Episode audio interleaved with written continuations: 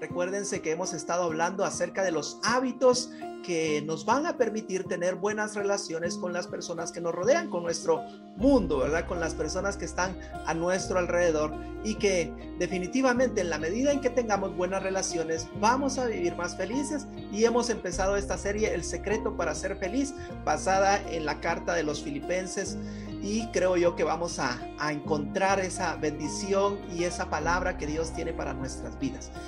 Hemos hablado acerca entonces de Debo ser agradecido por las personas en mi vida. Debo de orar por gozo por las personas en mi vida. Debo esperar lo mejor de las personas en mi vida. Y hoy vamos a ver el cuarto hábito que debemos de aplicar. Y dice, debo amar a las personas en mi vida como lo hace Jesús. Repito, debo amar a las personas en mi vida como lo hace Jesús. Y realmente debemos nosotros de vivir esa vida que, que Jesús tuvo. Él estuvo dispuesto a amarnos, a entregarse por nosotros, a dar su vida por nosotros. Y el apóstol Pablo también está modelando ese modelo de Jesús. Y él dice en el versículo 8, Filipenses capítulo 1 y versículo 8, Dios es testigo de cuánto los quiero a todos con el entrañable amor de Cristo Jesús. Ahora, si te das cuenta lo que dice la palabra de Dios aquí, eh, el apóstol Pablo dice, ¿saben qué? Yo pongo a Dios de testigo de cuánto los amo, de cuánto los quiero, pero ¿saben qué? No es un amor que brota de mí, es el entrañable amor de Cristo Jesús. Él dice, sí, me es difícil amar, pero cuando Dios, cuando yo amo a Dios, Dios derrama su amor sobre nosotros porque normalmente, ¿verdad? Ya lo hemos hablado, lo, hemos comentado, somos egocéntricos, ¿verdad? Normalmente queremos todo para nosotros, miramos siempre nuestro beneficio y desde que nacemos somos así, ¿verdad? Siempre queremos toda la atención para nosotros, pero cuando nosotros empezamos a modelar a Cristo Jesús, cuando nuestras vidas están dispuestas para poder hacer la voluntad de Dios, Dios va a derramar ese amor sobre nuestras vidas y vamos a querer parecernos cada día más a Él y, mostrar de verdad ese amor que Dios ha derramado sobre nuestras vidas. En primera de Juan capítulo 3 y versículo 16, la palabra de Dios dice, conocemos lo que es el amor verdadero. ¿Lo conocemos? Claro que lo conocemos. ¿Sabes por qué conocemos al amor verdadero? Porque dice su palabra que Dios es amor y nosotros conocemos a Dios. Y por eso dice aquí, eh, eh, primera de Juan 3:16, conocemos lo que es el amor verdadero. ¿Por qué? Y aquí está la respuesta. Porque Jesús entregó su vida por nosotros. Es decir, es decir, podemos ir nuevamente a Juan capítulo 3 y versículo 16, porque de tal manera amó Dios al mundo que dio, que entregó, que se entregó por completo para que todo aquel que en él cree no se pierda, mas tenga vida eterna. Entonces, ¿conocemos el amor? Claro que conocemos el amor verdadero porque Jesús entregó su vida por nosotros. De manera, continúo leyendo, de manera que nosotros también tenemos que dar la vida por nuestros hermanos. Ahora, esta, este, este pasaje tiene la referencia, como les decía, primera de Juan capítulo 3 y versículo 16. Cabal lo podemos hacer un símil con el eh, Juan, el Evangelio según San Juan, capítulo 3 y versículo 16, donde habla que Dios entregó y ese pasaje que es tan famoso para nuestras vidas. Pero ese es el mayor problema que nosotros tenemos hoy. ¿Por qué? Porque fácilmente podemos recordar Juan 3:16 y de hecho es el mismo escritor, ¿verdad? El quien estamos hablando, pero podemos recordar fácilmente Juan 3:16 y hablar y evangelizar a muchas personas y decirle, mira, Dios entregó su vida por ti, Él te ama, Él quiere lo mejor para tu vida, pero muy, eh, muy fácilmente también se nos olvida que la misma contraparte dice en primera de Juan 3:16, conocemos ese amor, sabemos ese amor y yo podría agregar, a predicamos el amor de Dios y lo debemos de hacer. Pero ¿sabes qué? debemos nosotros de vivir en ese amor. De la manera que Cristo Jesús estuvo dispuesto a dar su vida, también nosotros eh, debemos de estar dispuestos. Ahora, yo creo que no se nos va a pedir que demos la vida literalmente por nuestros eh, hermanos, por nuestros amigos, pero sí, ¿verdad? Que podamos nosotros eh, realmente reflejar ese amor de, Dios, de Jesús, que estuvo dispuesto, y lo vamos a leer en las próximas semanas. Dice que Jesús estuvo dispuesto, no se aferró el ser igual a Dios como cosa que aferrarse. Es decir, él no dijo, bueno, si Adonías pecó, que él muera, ¿verdad? Se lo merece. Al fin y al cabo, yo soy Dios, yo lo creé, así que él que sufra las consecuencias. No, él dice que se despojó, se quitó su ropa real y él dijo, yo voy a morir por Adonías. Y esa es la muestra que nosotros tenemos entonces, que nosotros tenemos la bendición de poder disfrutar ese amor de Dios en nuestras vidas. En Juan, en el Evangelio según San Juan también, el capítulo 13, versículo 34 y 35 dice, así que ahora les doy un nuevo mandamiento. Recuerda, es un mandamiento. Ámense unos a otros. Yo creo que si esto fuera es sencillo, ¿verdad? El que nos amemos los unos a los otros no sería un mandamiento, ¿verdad? Sería tal vez un recordatorio. Jesús hubiera dicho, bueno, les recuerdo, así como ustedes siempre se aman, se llevan bien, ¿verdad? Que se amen, ¿verdad? Que se sigan amando. No, dice, les doy un nuevo mandamiento. Ámense unos a otros, tal como yo los he amado. Ustedes deben de amarse unos a otros.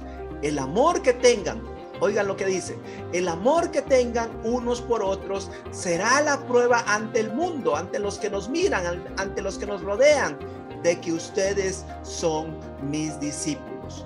Un cristiano debe de, anhelar, debe de eh, tener como meta en su vida parecerse más a Jesús.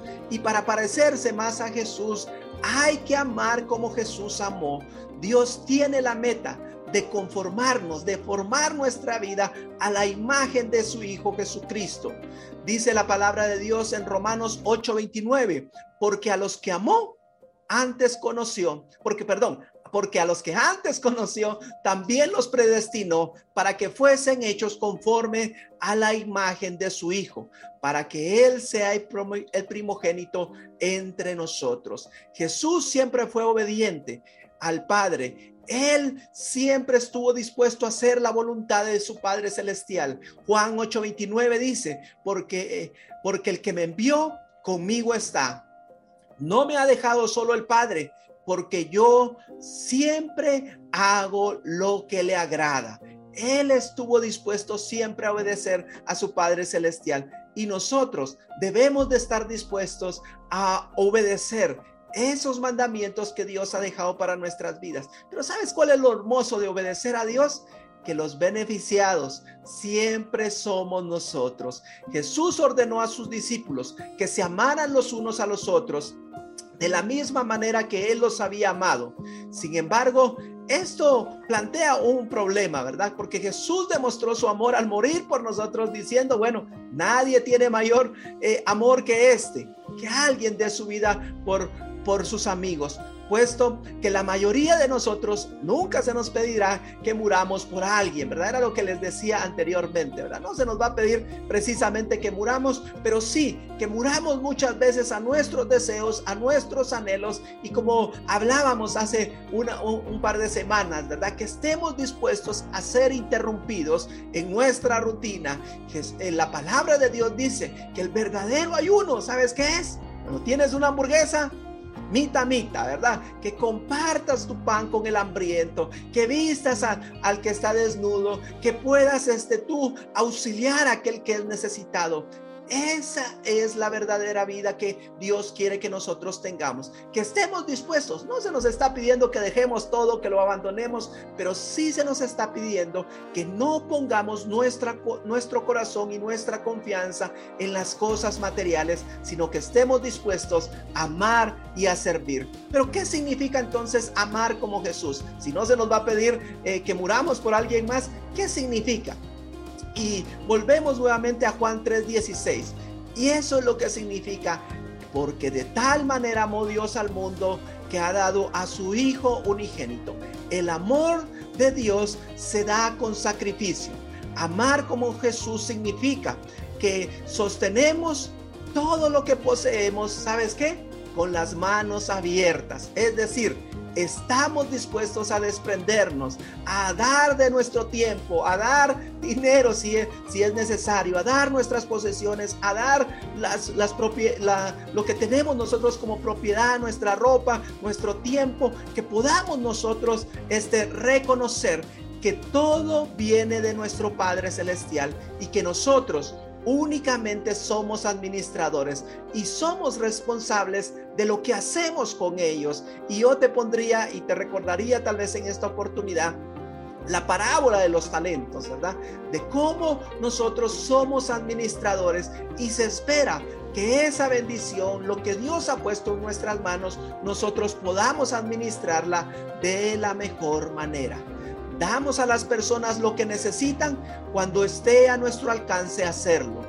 Cuando nosotros veamos una necesidad, cuando nosotros vemos a alguien que está necesitando de nuestra ayuda, que nosotros estemos dispuestos a hacerlo, ¿verdad? Que estemos siempre, cada día, nosotros disponibles para poder brindar esa ayuda que nuestro hermano, que nuestro prójimo necesita. En Santiago capítulo 2 y versículo 15, 16 y 17 dice, si un hermano o una hermana están desnudos y tienen necesidad del mantenimiento de cada día, y alguno de vosotros les dice, vayan en paz, ¿verdad? Calientes, se sacien, Dios les va a proveer, ¿verdad? pero nosotros no les damos las cosas que son necesarias para el cuerpo, ¿de qué va a aprovechar, verdad? Que nosotros hablemos de fe, confía, hermano, Dios te va a bendecir, Dios te va a proveer, que te vaya bien, yo ya tengo que ir a cenar, ¿verdad? Ahí me avisas si cenaste o no. No, nosotros debemos, ¿verdad? De parecernos a Jesús y de estar siempre disponible para aquellas personas que tienen necesidad. Jesús no discriminaba cuando amaba, él nos advirtió que es fácil amar a las personas que son como nosotros, ¿verdad? A las personas que nos tratan bien, pues nosotros los tratamos bien. Eso es fácil, pero Jesús estuvo dispuesto inclusive a amar a sus enemigos. Él estuvo disponible, ¿verdad? Él sanó a los enfermos, él proveyó, les alimentó a más de cinco mil personas y sabes qué? Esas mismas personas fueron las que más adelante le estaban gritando, crucifícalo. Y él estuvo dispuesto a hacerlo. No debemos nosotros tampoco de igualar el amor con la aceptación de todo lo que hace alguien. Jesús no toleró el pecado. Definitivamente, Él estuvo dispuesto a amar a las personas, pero nunca aceptó su pecado. Él siempre eh, señaló el pecado de las personas, señaló a los, a los falsos este, eh, eh, maestros, aquellos que únicamente buscaban sus, sus intereses propios y él hasta llegó a llamarlos, ¿verdad? Hipócritas, ciegos. Él desafió a los líderes religiosos que únicamente estaban buscando su propio beneficio. Es más, Jesús mostró su amor y eso también significa que fue lo suficientemente claro para decir la verdad, ¿sabes qué? Con amor. ¿Recuerdas al joven rico cuando se acercó a Jesús? Él llegó, pero él realmente no estaba buscando a Jesús, él estaba buscando lo que Jesús le podía dar y él se acercó y Jesús dice que lo amó grandemente y le hizo un reto. Bueno, tú conoces la historia, pero ¿de qué estoy hablando? de que nosotros debemos de amar y decir la verdad, pero en amor, ¿verdad? Debemos nosotros parecernos a Jesús, amar como Jesús estuvo dispuesto a amar. El perdón también es otra forma de amar como Jesús. Nosotros perdonamos cuando nos han hecho daño. Nuestro egoísmo quiere aferrarse a la herida, ¿verdad? Acariciándola, acogiéndola, haciéndola nuestra. Sin embargo, Jesús perdonó y Él nos dice, perdonen, perdonen ustedes también, ¿verdad? Es necesario que nosotros perdonemos a las demás personas. Si amamos a Jesús, entonces amaremos como Él ama. Es decir, perdón, si amamos a Jesús, entonces amaremos lo que Él ama y Él ama a las personas. Y en la medida que nosotros practicamos amar como Él ama, amó, también nos vamos a parecer más a Jesús. Dios, debemos de pedirle a Dios que sea Él quien nos guíe, quien nos enseñe en nuestro diario caminar. Hemos aprendido entonces que debemos de ser agradecidos por las personas en mi vida, que debo de orar con gozo por las personas en mi vida, que debo de esperar lo mejor de las personas en mi vida y esta noche que hemos aprendido, debo de amar a las personas en mi vida como lo hace Jesús. ¿Por qué no oramos en esta eh, oportunidad y le pedimos a Dios que sea Él quien nos pueda ayudar a implementar estos hábitos en nuestra vida diaria? Es fácil poderlos decir, son muy prácticos y podemos decir, bueno, está bien, ¿verdad? Voy a tratar de amar a aquellos que me caen bien. No, Dios nos está llamando a que nosotros mostremos su amor, a que nosotros seamos agradecidos, que con gozo nosotros oremos, que nosotros esperemos lo mejor de las personas, así como Jesús lo modeló cuando estuvo sobre esta tierra. Si el anhelo de nuestras vidas es parecernos más a Jesús y si amamos a Jesús, vamos a amar lo que Él ama y Él ama a las personas. Oremos. Padre, en el nombre de Jesús. Dios Todopoderoso, te agradecemos por esta oportunidad que nos has dado. Gracias por tu palabra, Señor. Queremos parecernos cada día más a ti. Queremos, Dios Todopoderoso, que nuestras vidas, en todo momento, puedan reflejar y mostrar que tú vives en nuestras vidas.